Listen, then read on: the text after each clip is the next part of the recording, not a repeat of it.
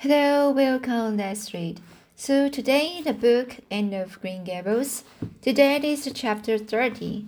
The Queen's class is organized. So let's get started for this chapter. Marina laid her knitting on her lap and leaned back in her chair.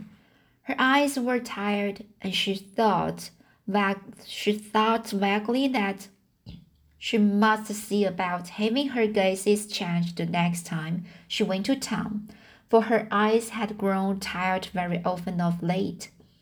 It was nearly dark, for the dull November twilight had fallen around Green Gables, and the only light in the kitchen came from the dancing red flames in the stove.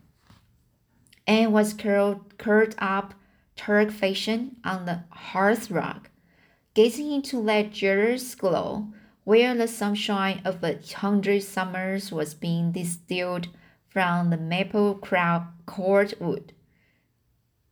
She had been reading, but her book had slipped to the floor, and now she was dreaming, with a smile on her parted lips. Glit glittering castles in Spain were shaping themselves out of the mist mist and the rainbows of her lively fancy. Adventures wonderful and enthrall enthralling were happening to her in Cloudland. Adventures that always turned out triumphantly and never involved her in scraps like those of actual life. Marilla looked at her with a tenderness that would never have been suffered to revealed itself in any clear, clear light then that soft mingled mingling of fireshine, fireshine, and the shadow. The lesson of love, the lesson of the love that could that she displayed itself uh, easily in spoken word, and the open look was one Marilla could never learn but she has learned to love this thin gray-eyed girl, girl with an affection on a deeper and stronger from its very undemonstrative undemonstrativeness. Her her love, her love, her love, her love. Sorry. her love made her afraid of being undue, undue duly indulgent indeed. She had an uneasy feeling that it was rather sinful to set one's heart so intensely on any human creature as as she had set hers on Anne, and perhaps she performed a, she performed a sort of unconscious penance, penance for this by being stricter and more critical than if the girl had been less dear to her. Certainly, Anne herself had no idea how Marina loved her. She sometimes thought wistfully that Marina was very hard to please and distinctly lacking in sympathy and understanding, but she always checked the thought reproachfully, remembering what she owed to Marina. Anne, said Marina abruptly, Miss Stacy was here this afternoon when you were out with Dinah. Anne came back from her other world with the star and the sign. Was she? Oh, I'm sorry. I'm so sorry I wasn't in. Why didn't you call me, Marina? Dinah and I were only over in the haunted wood. It's lovely in the woods now, all the little wood things. The ferns and the uh, satin leaves and the cheddar berries uh, cracker berries have gone to sleep just as if somebody had tucked them away until spring under a blanket of leaves. I think it was a little gray fairy with the rainbow scarf that came tiptoeing along the last moonlight night and did it. Dinah wouldn't say much about it, though. Dinah has never forgotten the scolding her mother gave her about imaging ghosts into the haunted wood it had a very bad effect on Dinah's imagination. It brightened, it brightened, brightened. Mrs. Lynde says Myrtle Bell is a bright being. I asked Ruby Gillis why Myrtle was blighted, and Ruby said she guessed it was because her young man had gone back on her. Ruby Gillis thinks of nothing but young men, and the older, the older she gets, the worse she is. Young men are very well, very well in their place, but it doesn't do to drag them into everything, does it? Dinah and I are thinking seriously of promising each other that we will never marry, but be nice old maids and live together forever. Dinah hasn't quite made up her mind though, because she thinks perhaps it would be uh, noble to marry some wild, dashing, wicked young man and reform him. Dinah and I talk a great deal about serious subjects now. You know, we feel that we are so much older than we used to be that it isn't becoming to talk of Chinese matters. It's such a solemn thing to be almost avoiding. Marina, Miss Stacy took almost, almost girls who are in our teams down to the brook next Wednesday. Wednesday, and talked to us about it.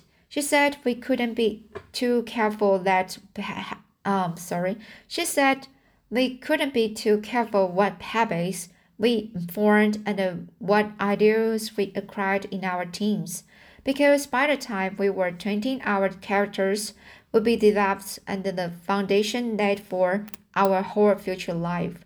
And she said, if the foundation was shaky, we could never build anything really worthwhile on it. Dinah and I talked this matter over coming home from school. We felt extremely solemn, Marina, and we decided that we would try to be very careful indeed and form respectable habits and learn all we could and be as sensible as possible so that by the time we were 20, our characters would be properly developed. It's perfectly appalling to think of being 20, Marina. It sounds so fearfully old and grown up. But why was Miss Stacy here this afternoon? That is what I want to tell you, Anne. If you will ever give me the chance to get a word in age-wise, she was talking about you. About me? Anne looked rather scared. Then she flushed and uh, exclaimed, Oh, I know what she was saying. I meant to tell you, Marina. Honestly, I did, but I forgot. Miss Stacy caught me reading Ben-Hur in school yesterday afternoon when I should have been studying my Can Canadian history. Jane Andrews led it, out, led it to me. I was reading it at dinner hour, and I had just got to the uh, chariot, uh, chariot race when school winning. I was simply wild to know how they turned out, although I felt sure Ben-Hur must win, because it wouldn't be poetical justice if he didn't. So I spread the history open my desk lid and then tucked Ben-Hur between the desk and my knee. It just looked as if I were studying Canadian history, you know, while all the while I was uh, uh, reveling uh, re- sorry, so I was uh, reveling, reveling in Ben Hur. I was so interested in it that I never noticed Miss Stacy coming down the aisle until all at once I just looked up and there she was looking down at me, so reproachful like, so reproachful like. I can't tell you how ashamed I felt, Marina, especially when I heard Josie Pye giggling. Miss Stacy took Ben-Hur away, but she never said a word then. She kept me in at the uh, recess and talked to me. She said I had done very wrong in two respects. First, I was wasting the time I ought to have put on my studies. And secondly, I was deceiving my teacher in trying to make it appear it was reading. I was reading a history when it was a storybook instead. I had never realized until that moment, Marina, that I will, that what I was doing was deceitful. I was shocked. I cried bitterly and asked Miss Stacy to forgive me, and I'd never do such a thing again. And I offer, offered to do penance, penance, but never so much as looking at Ben-Hur for a whole week, not even to see how the chariot race turned out. But Miss Daisy said she wouldn't require it, and she forgave me freely. So I think it wasn't very kind of her to come up here to, to you about it after all. Miss Daisy never mentioned such a thing to me, Anne, and it's only your guilty conscience. That's the matter with you. You have no business to be taking strong uh, be taking storybooks to school. You read too many novels anyhow. When I was a girl, I wasn't so much as allowed to look at a novel. Oh, how can you call Ben Hur a novel when it's already such a religious book? protested Anne. Of course, it's a little too excited to be a proper reading for Sunday, and I only read it on week weekdays. And I never read any book now unless either Miss Darcy or Mrs. Mrs. Mann thinks it is a proper book for a girl of 13 and three quarters to read. Miss Darcy made me promise that she found me reading a book one day called The Lurid, Lurid, Lurid Mystery of the Haunting Hole. It was one Ruby Gillis had lent me. And oh, Marilla, it was so fascinating and creepy. It just curdles the blood in my veins. But Miss Darcy said it was very silly. Unwholesome, unwholesome book, and she asked me not to read any more of it or any like it. I didn't mind promising that not to read any more like it, but it was agonizing to give back that book without knowing how it turned out but my love for Miss stood the test and I did. It's really wonderful, Marina, what you can do when you are truly anxious to please a certain person. Well, I guess I will light the lamp and uh, get to work, said Marina. I see plainly that you don't want to hear what Miss Darcy had to say. You are more interested in the sound of your own tongue than in anything else. Oh, indeed, Marilla, I do want to hear it, cried Anne, con, uh, con, contritely. Uh, cried Anne contritely. I won't say anything word now one. I know I talk too much, but I'm really trying to overcome it. And although I say far too much, yet if you only knew how many things I want to say and I don't, you'd give me some credit for it. Please tell me, Marilla. Well, Miss Darcy wants to organize a class among her advanced students who mean to study for the, the entrance examination into Queen's. She intends to give them extra lessons for an hour after school, and she came to ask Matthew and me if we would like to have you join it. What do you think about it yourself, Anne? Would you like to go to Queen's and pass for a teacher?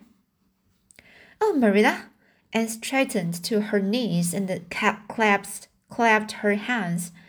It's been the dream of my life. That is, for the last six months, ever since Ruby and the Jen began to talk of studying for the entrance. But I didn't say anything about it because I suppose it would be perfectly useless. I'd love to be a teacher, but won't it be dreadfully expensive? Mr. Andrews says it cost him $150 to put Prissy through, and Prissy wasn't a dunce in geometry. I guess you didn't worry about that part of it. When Matthew and I took you to bring up, we resolved we we would do the best we could for you and give you a great a good a great education. I believe in the girl being fitted to to earn her own living whether she ever has to or not. You will always have a home at Green Gables as long as Matthew and I are here. But nobody knows what is going to happen in this uncertain world, and it's just as well to be prepared. So you can join the Queen's class if you like, Anne. Oh, Marilla, thank you. Anne flung her arms about Marilla's waist and looked up earnestly into her face. I'm extremely grateful to you and Matthew, and I will study as hard as I can, and I do my very best to be, be the credit to you. I warn you, I warn you not to expect much in geometry, but I think I can hold my, my own in anything else if I work hard. I dare say you will get along well enough. Miss Darcy says you are bright and, dil- and diligent. Not for worlds would Marilla have told Anne just what Miss Darcy had said about her. That would have been to pamper vanity. You needn't rush to any, any extreme of killing yourself over your books. There is no hurry. You won't be ready to try the entrance for a year and a half yet, but it's well to begin in time and be thoroughly, uh, thoroughly grounded, Miss Darcy says. I should take more interest than ever in my studies now, studies now, said Anne blissfully, because I have a purpose in life. Mr. Allen says everybody should have a purpose in life and pursue it faithfully. Only he says we must first make sure that it is a worthy purpose. I would call it a worthy purpose to want to be a teacher like Miss Darcy. Wouldn't you, Marilla? I think it's a very noble profession. The Queen's class was organi organized in due time. Gilbert Blythe, Anne Shirley, Ruby Gillis, Jane Andrews, Josie Pye, Charlie Sloane, and Woody Spurgeon MacPherson joined it. Dinah Barry did not, as she parents did not intend to send her to Queen's. This seemed nothing short of a calamity to Anne. Never, since the night on which Minnie May had had had the croup, had she and Diana been separated in anything. On the evening when the Queen's class first remained in school for the extra lessons and Anne saw Diana go slowly out with the others to walk home alone through the birch path and the violet veil. It was on the former could do to keep her seat and uh, refrain from rushing impulsively after her after her charm charm charm charm. After her charm she um charm. A lump a lump came into her throat and she hastily retired behind the pages of her uplifted Latin grammar to hide the tears in her in her eyes. Not for worlds would Anne have had Gilbert Blythe or Josie Pye see those tears. But oh, Marilla, I really feel that I had tasted the bitterness of death, as Mr. Allen said in his sermon last Sunday. When I saw Dinah go out alone, she said mournfully that night, I thought how splendid would it would have been if Diana had only been going to study for the entrance too, but we can't have things perfect, perfect in this imperfect world, as Mrs. Lynde says.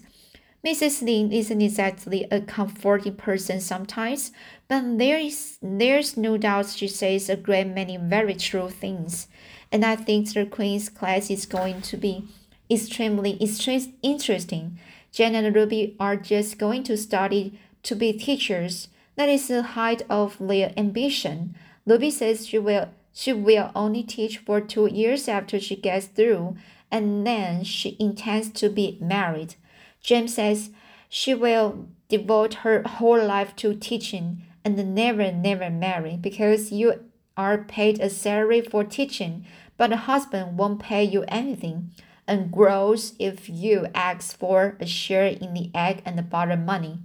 I expect Jane speaks from mournful experience, for Mrs. Lynde says that her father is a perfect old crank and the meaner than second skim skimmings. Josie Pye says she's just going to college for education's sake because she won't have, have to earn her own living. She says, of course, it is different with orphans who are living on charity they have to hustle.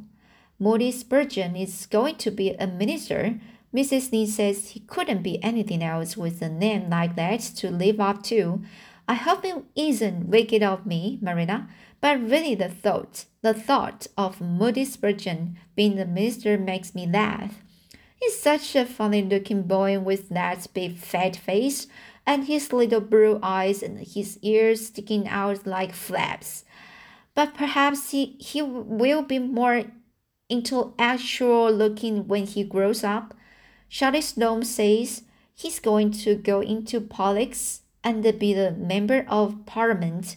But Mrs. Lynde says he will never succeed at it because the Sloanes are all honest people and it's only rascals that get on in get on in politics nowadays. What is Gilbert Blythe going to be? queried Marilla, seeing that Anne was opening her Caesar. Uh, it's a Caesar book, maybe. I don't happen to know what Gilbert Blythe's ambition in life is, if he has any, said Anne scornfully. All right. So I will just read the half of the chapter and uh, I will uh, read following uh, following parts of this chapter next time. Alright, so this chapter is a very long, very long, long, long story, and um, of course, of course, it's a very um, mm, worthy to just uh, uh, keep reading it and you know the there are uh here I just checked them uh, all the contents uh the, there are 38 chapters in this book and now we just finish uh finish the uh, uh chapter uh we have finished the 30 30 chapters. So we will have uh, the eight chapters uh, in the future. So it's almost the end of the book.